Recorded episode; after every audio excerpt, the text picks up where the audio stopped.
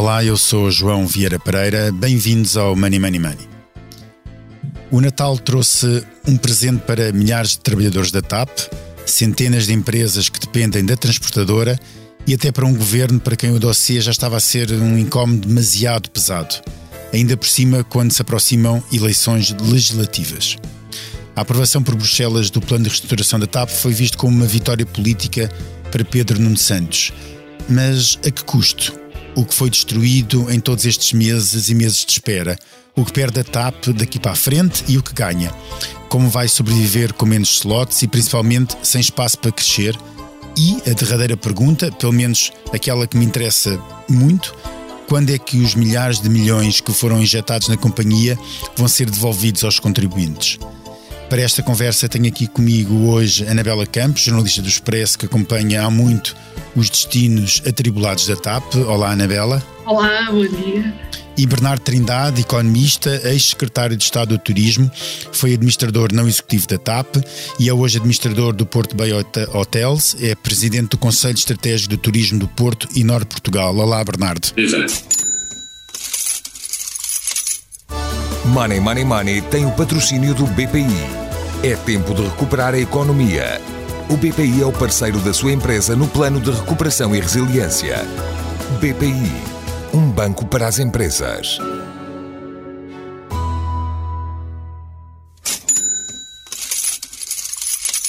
Anabela, começo por ti.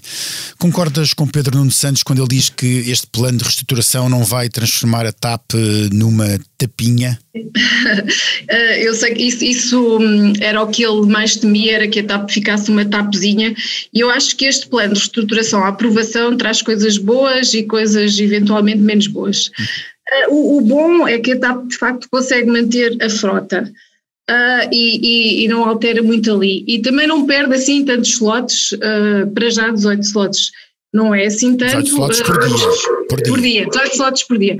Vamos ver também quem é que vai ficar com eles, isso é uma coisa que se vai ver para a frente, não é?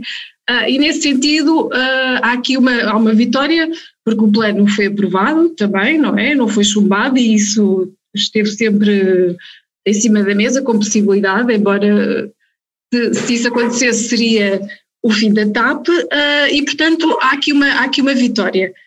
Agora, a que custo ainda não se sabe, porque a TAP, vai, na verdade, uh, vai ficar impedida de crescer nos próximos anos uh, e isto é um negócio de escala. E sem escala não se consegue sobreviver. E, portanto, um, eu penso que foi bom, foi bom para a TAP, mas uh, no sentido em que uh, a TAP vai continuar viva, agora vamos saber com que dimensão, por quanto tempo, e é, e é muito mais pequena do que qualquer companhia europeia. Eu estive aqui a ver uns números uh, e, e se, se, compararmos, por exemplo, a Lufthansa, a Lufthansa, a Lufthansa uh, tem 757 aviões, a TAP tem 99. Uh, continua a ter 110 mil trabalhadores, a TAP tem uh, 6 mil. Ou seja, a TAP continua a ser pequenina face ao, face ao mercado em que opera.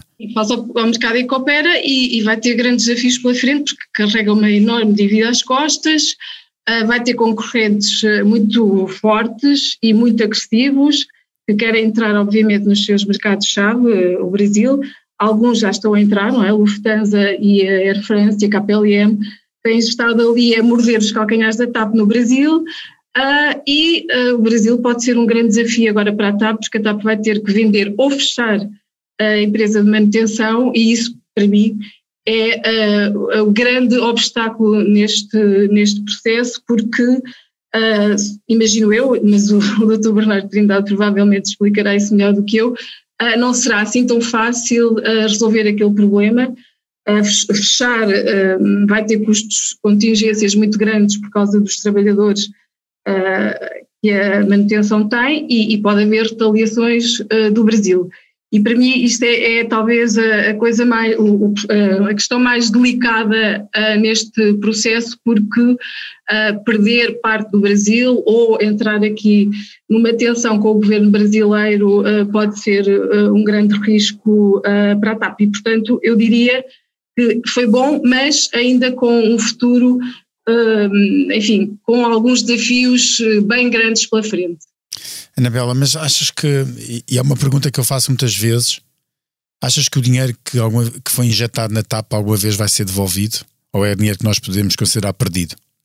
Eu acho que vai ser dinheiro, é dinheiro considerado perdido, porque tu, tu, até agora, e se entrarem mais 536 milhões de euros que está previsto que entrem até o final deste ano, um, soma uh, 1,7 mil milhões de euros já injetados na TAP e isso vai ser transformado em capital, ou seja, esse dinheiro um, vai, de certa maneira, uh, evaporar-se, transformado em capital.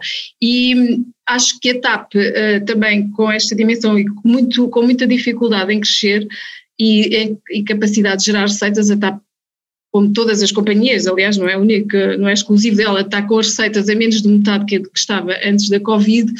Um, vai ser muito difícil gerar o retorno capaz de nos pagar 3,2 mil milhões de euros. Acho que. Anabela, a Comissão Europeia diz que eh, a TAP é viável. E se é viável, é uma empresa que vai dar lucro. Ou seja, uma empresa que vai conseguir eh, sobreviver sozinha sem apoios públicos. Pelo menos essa é a expectativa do plano de reestruturação. Uh, a, a, grande questão é saber quanto tempo é que isso demorará a acontecer. Pois, exato. É, a partir de dois, é, a TAP, depois de receber 3,2 mil milhões de euros que vai receber até 2024, o Estado não vai lá poder injetar mais capital. Portanto, vai ter mesmo que sobreviver sozinha, sem ajudas, e eu espero uh, que com lucro a partir dessa altura, mas lucro suficiente para pagar uh, o, o, dinheiro que foi injetado um, vai ser, eu acho, acho, acho muito difícil, mas seria uma excelente, um, um excelente presente para todos nós, mas eu acho, eu, eu lembro-me sempre que António Costa, quando vendeu o, o novo banco ao Lone Star, dizia que os portugueses não iam lá colocar mais nenhum mais nenhum dinheiro, nem mais um escudo. E, e, nós sabemos que não foi bem assim. E eu penso que a TAP. Uh, Anabela, mas com uma diferença muito grande: é que o dinheiro que é colocado no novo banco vai ser pago bancos. pelos bancos do sistema, tendo nesse sistema um banco público, verdade. Mas é pago pelo, pelo sistema. Nós não temos nenhum sistema de companhias aéreas a pagar aquele dinheiro que foi injetado pois na não, TAP. Pois não. não. Não, isso é verdade, se bem que o custo que, que os bancos vão pagar nos, nos é depois debitado em, em taxas. Mas, mas, fica, mas fica a sugestão de se cobrar uma taxa turística a todos a quem viaja, a quem viaja para Portugal uh, e quem usa os aeroportos portugueses, seja eles na, na TAP ou noutra companhia, para ajudar a pagar o buraco da TAP. Já agora, olha, fica a sugestão. Exatamente. Bernardo Trindade uh, foi administrador da, não executivo, vogal do, do, do Conselho de Administração da, da TAP. O que é que significa? para si este, este, este plano de reestruturação da empresa? João, Anabela, muito obrigado pelo convite, é um gosto, uma honra aqui estar presente. E dizer, de facto, que num processo que iniciamos formalmente com a entrega 10 de dezembro de 2020 do plano de reestruturação, algo que nos consumiu, consumiu a companhia, nos termos em que, em que nos envolvemos todos, a variadíssimos níveis de responsabilidade, há uma sensação de dever cumprido. E por isso eu quero cumprimentar os 8.500 colaboradores que ao longo do processo viram os seus direitos salariais diminuídos, os mais de 2 mil colaboradores que deixaram a companhia durante este processo, quer pela não renovação dos seus contratos, quer pelo processo de despedimento coletivo que a TAP sofreu, uh, culminar deste processo deixa-nos de facto com uh, um sentimento uh, positivo e sobretudo com algumas indicações que, o próprio, que a própria decisão da Comissão Europeia nos veio, veio no fundo reforçar.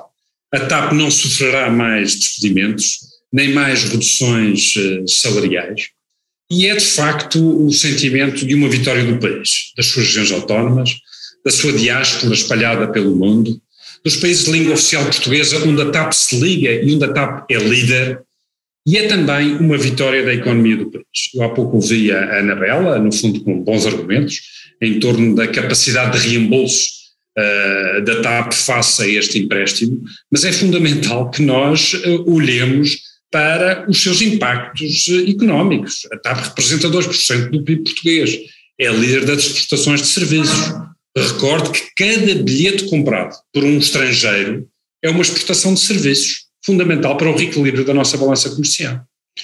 a circunstância de a TAP fechar, pelo chumbo do seu plano de reestruturação, implicaria perder uma centralidade nacional. Ou seja, havia um conjunto de rotas que iam passar a ser feitas por companhias estrangeiras numa outra centralidade que não, eh, que não Portugal. E depois uma nota sobre a dimensão da TAP. A TAP ficará com 94 aeronaves. É mais do que tinha no final de 2018. Perderá 18 slots no aeroporto de Lisboa. E eu aqui, enfim, também como madeirense, se quiser, com múltiplos interesses em algumas, algumas, uh, algumas realidades turísticas do país, eu vejo isto como uma oportunidade. Ou seja, eu acho que, em função deste redesenho, poderão surgir oportunidades para o Porto, para a Madeira e para o Algarve, nomeadamente em algo que tem sido muito reclamado pelas regiões turísticas, nomeadamente pelas ligações ponto a ponto diretas. Este diálogo deve ser aprofundado. Devo dizer que foi uma matéria em que eu me envolvi pessoalmente quando estive uh, na TAP, envolvendo as regiões turísticas, criando diálogo, ou seja, percebendo as suas prioridades. Obviamente as prioridades representam custos. O modelo da TAP é um modelo de hub and spoke, basicamente centralizado no hub de Lisboa, que comunica, que faz dialogar a realidade de longo curso, nomeadamente em países como os Estados Unidos da América ou o Brasil, para não falar de um espaço muito importante para a TAP como a África, e ligá-lo às nossas realidades de, de, de, Bernardo, de mas, mas deixa-me só, deixa só voltar à, à questão, à, à, questão financeira. E eu concordo quando diz uh, que a TAP, sendo uma empresa portuguesa, contribui para as exportações por cada bilhete comprado, etc. Mas se essas exportações implicam nós consecutivamente andarmos a salvar a TAP e injetar dinheiro na TAP, não é? que, quer dizer, a que preço é que isso acontece? Há um custo, Uau, há, um custo para isso acontecer. Porque eu tenho a certeza, eu tenho a certeza, e nós agora aqui podemos discutir esse ponto, eu tenho a certeza que no dia em que a TAP desaparecesse, iriam aparecer companhias aéreas para suprir essa falha de mercado, tal como muitas que querem entrar em Portugal exatamente para viajar para Portugal. João, duas coisas importantes. É fundamental que as pessoas. A TAP tem 77 anos de história. E a última vez que levou uma injeção de capital tem mais de 20 anos. Por outro lado, esta questão que que o João valoriza, sem dúvida nenhuma, esta, bom, é preciso suprir uma falha de mercado, surge logo alguém, no fundo, para, para olhar para esse, para esse mercado. É preciso também perceber um bocadinho que este mundo da aviação sofreu muitíssimo com a pandemia. E quando nós falamos hoje, por exemplo, na perda de 18 slots no aeroporto de Lisboa, companhias como a Lufthansa e a Air France, para receberem os apoios que tiver que receberam, perderam slots também. E, portanto, quer dizer, tudo isto sofreu do mesmo mal e é um mal que não está ainda resolvido. Olha, eu sinto, inclusive, como empresário do turismo, eh, nós estávamos, levantámos a cabeça, agora neste segundo semestre de 2021, o Algarve, o verão do Algarve foi ótimo. Eh, realidades como Lisboa e o Porto estavam a reagir muito bem. A Madeira já estava com números até superiores a 2019 e de repente veio esta nova variante. E portanto, isto obviamente, aliás, é notícia de hoje, as, as, os milhares de, de ligações que se perderam logo neste tempo em função desta incerteza.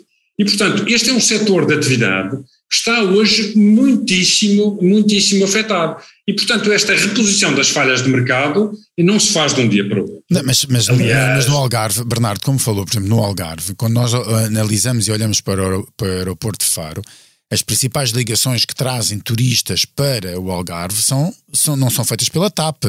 São feitas por companhias, são, são feitas por companhias charter, são feitas por companhias low cost que trazem, que trazem esses turistas. Portanto, o que interessa é que os turistas cheguem cá tem de ser obrigatoriamente por uma companhia de bandeira? Não, eh, com certeza, com certeza. A, a presença da TAP no aeroporto do Algarve é uma presença residual. É uma presença que o Algarve reivindica, e bem, como uh, mais, mais efetiva. E nós o que tivemos a oportunidade de fazer quando estivemos na TAP foi estudar isso. Ou seja, as regiões, o Porto, a Madeira e o Algarve, só para citar estas, apresentaram nas suas prioridades e nós fomos estudar. Fomos estudar percebendo uh, que custo é que estava associado e em que medida é que eles podiam ser parceiros na construção destas alternativas. Este processo não está acabado. Este processo, se quiser, em função também um bocadinho desta mudança da própria administração, foi, terá que ser, terá que ser uh, revisitado e com esta nova nuance. que é a circunstância da perda dos 18 slots no aeroporto de Lisboa. Ou seja, em função desta nova realidade, podem efetivamente surgir oportunidades para cada um destes espaços. É a minha convicção, João, se quiser. Agora, entendo que este trabalhinho tem que ser feito. Deixemos a Anabela, deixemos a Anabela fazer a pergunta que ela está ali a tentar há algum tempo. Eu tava, eu, o, o Bernardo esteve, esteve na TAP na anterior administração e, e, eu acho que houve ali algumas falhas que eventualmente agora serão suprimidas, nomeadamente em relação às relações com as agências de viagens. Eu lembro-me que a TAP até descurou um bocadinho isso, uh, porque uh, no verão, uh, quem teve a fazer algumas das, dessas rotas mais locais para a Madeira e até para Cabo Verde, que agora também está a ter imenso sucesso, acabou por ser a Ibéria e a SATA. O, o, a questão também importante aqui perceber é a TAP tem que fazer esse papel que deixou de fazer e, e devia voltar a fazer ou não, ou, ou, é impossível concorrer com as low cost que fazem as tais viagens para, para, para Faro e inclusive até para a Madeira, estávamos há bocado eh, antes da conversa ser gravada a falar da Exigete eh, na Madeira, é possível a TAP fazer esse papel ou não? E perguntar também se, se, se 18 slots uh, é muito ou não, é 5%, é verdade, e isso, a, a Lufthansa também perdeu slots, só que perdeu também 18 slots diários, ou, ou a Air France, só que para a escala deste, destas empresas isso é, é, quase nada. Para a TAP uh, é relevante ou não? E, e, e, é relevante quem é que vai ficar, eu acho que essa é uma questão importante, quem é que vai ficar com os slots perdidos e, e, se for a Ibéria, a Ibéria pode desviar tráfego para Madrid e começar a minar o hub de Lisboa, uh, são questões que também uh, agora uh, terão que ser respondidas no próximo, nos próximos tempos e, e, e que são relevantes. O, o, não sei, o Bernardo. São ótimas, são tudo, são, tudo, são tudo, Anabela, ótimas perguntas.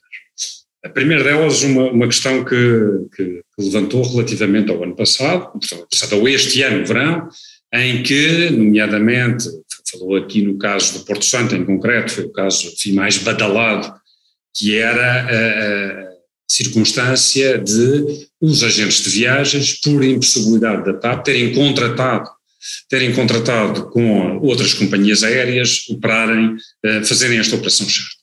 O tema é, obviamente, hoje o seguinte: nós vivemos um ambiente pandémico, vivemos um ambiente pandémico em que, muitas das vezes, os próprios intermediários, os agentes de viagens, o risco o risco da operação, a assunção do risco da operação, não se faz exatamente nos mesmos termos em que se fazia anteriormente. E isto é relevante do ponto de vista da equação. Ou seja, a TAP continua a servir uh, dezenas de pequenos agentes de viagens, sendo que a sua, o seu serviço não foi suficiente. E foi necessário complementar com outras operações. Para ter um bocadinho a noção, nós em termos semanais, porque no Porto Santo é, basicamente disso que se trata, a, a proporção ainda era Ibéria e SATA um cada para seis da TAP. Portanto, significa que a TAP continuou a servir o Porto Santo, foi ajudada, foi complementada num quadro de gestão de risco de forma diferente daquela que tinha acontecido nos outros, nos outros anos. Eu diria o seguinte, como é evidente, a TAP não vai mudar o seu modelo de hub and spoke.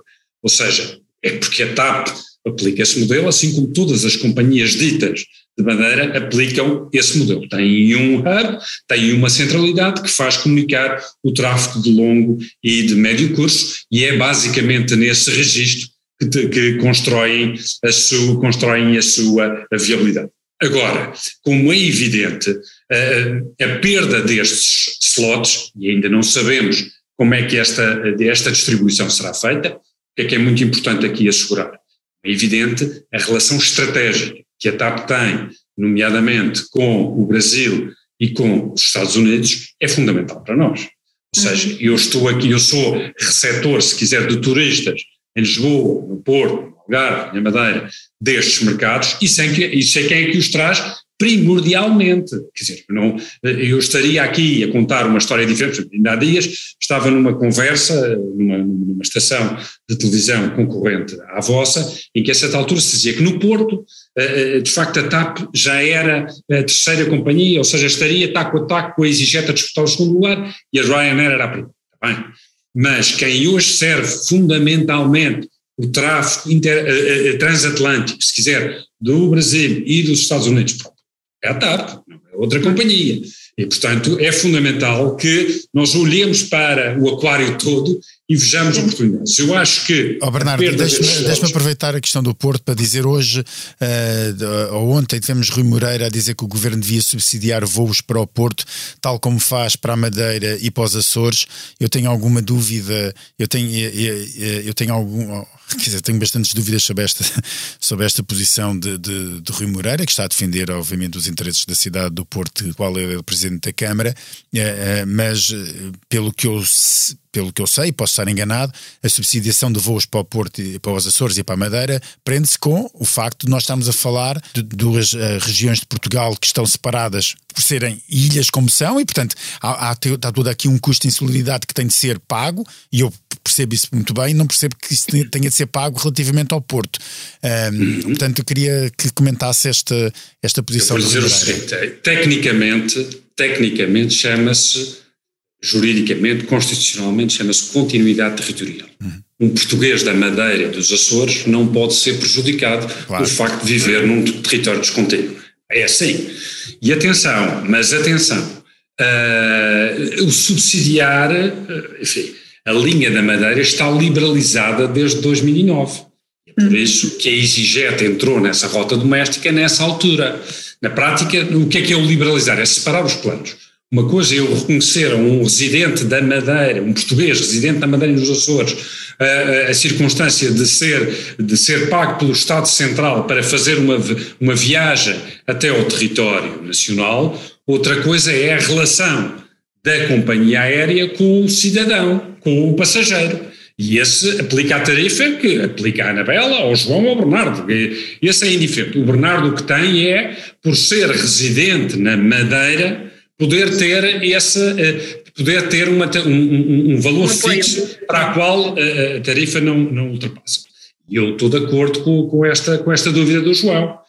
Evidentemente, então aí, quer dizer, eh, a Portugalidade hoje é o continente e são as regiões autónomas da Madeira e dos Açores, para a qual a, TAP é muitíssimo relevante, nomeadamente para a Madeira, vez que nos Açores temos a SATA a, a, a, fazer este transporte, a fazer este transporte interilhas. Portanto, o que eu, o que eu, eu acho que eu acho que o, que o, que o Torre Moreira deve ser reivindicativo quanto à sua região, indiscutivelmente. Como a Madeira próprio, é, não é? Eu próprio sou empreendedor no Porto e quero muito contar cada vez mais com companhias aéreas e quero contar com a TAP e sei bem a relevância que a TAP tem, nomeadamente no transporte de, eh, de turistas para o Porto, oriundos de países como o Brasil e os Estados Unidos da América. Essa, essa matéria, no jogo que não está sequer colocada em causa. Espero que ela se torne cada vez mais interessante para que a TAP, na sua programação, possa reforçar estas, possa reforçar estas rotas, e esse é claramente um caminho que temos que, temos que percorrer e que a circunstância enfim, da perda dos 18 slots em Lisboa pode traduzir-se em oportunidades para estes territórios. E devem ser, obviamente, aprofundados, não estando à espera, mas acho que eu conheço bem os intervenientes, uh, quer no Porto, quer no Algarve, quer na Madeira, e eles próprios chegarão, uh, chegarão à TAP com essa, com essa mensagem e voltaremos à mesa das. Voltarão, porque já mas voltarão à mesa das negociações e tenho, Bernardo, uh, mais, mais dois assuntos que eu queria pôr em cima da mesa. Um deles, um deles era a, a questão da, da, da paz interna em termos da TAP. Uh, uh, vimos alguma relação, algumas reações positivas a este plano de reestruturação por parte dos sindicatos, mas a TAP tem demasiados sindicatos, demasiados interesses de trabalhadores a disputar. tem sido sempre um, um problema que eu diria sempre, eh, nem sempre constante, mas latente sempre, porque às vezes há períodos de maior paz, uh, eh, outros de pior. Como é que vê esta situação interna e, como é que vê este plano de reestruturação à luz que pode, daquilo que possam ser os interesses dos trabalhadores na TAP? Eu acho que a indicação, como há pouco referia, de que não haverão mais despedimentos nem reduções salariais é um aspecto importante para a paz social na TAP. Sabemos bem que foi um processo muito duro. Atenção,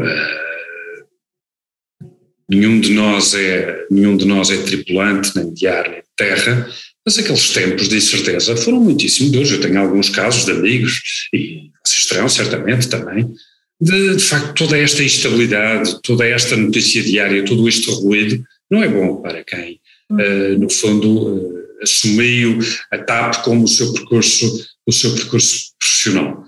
Como é evidente, uh, tudo esta esta fase seguinte este acalmar, se quiser, vai ser, vai ser muito importante. O acompanhamento, as negociações, eu sei bem que a administração da TAP faz isso eh, de forma muito, muito atual. Agora há um aspecto aqui que é relevante. Hum. Gostaria muito que esta nova variante de, do, do Covid, esta Omicron, pudesse ter, apesar de tudo, respostas satisfatórias a breve prazo. Porquê? Porque isto vai ter implicações ao nível da confiança e da mobilidade das pessoas a breve prazo.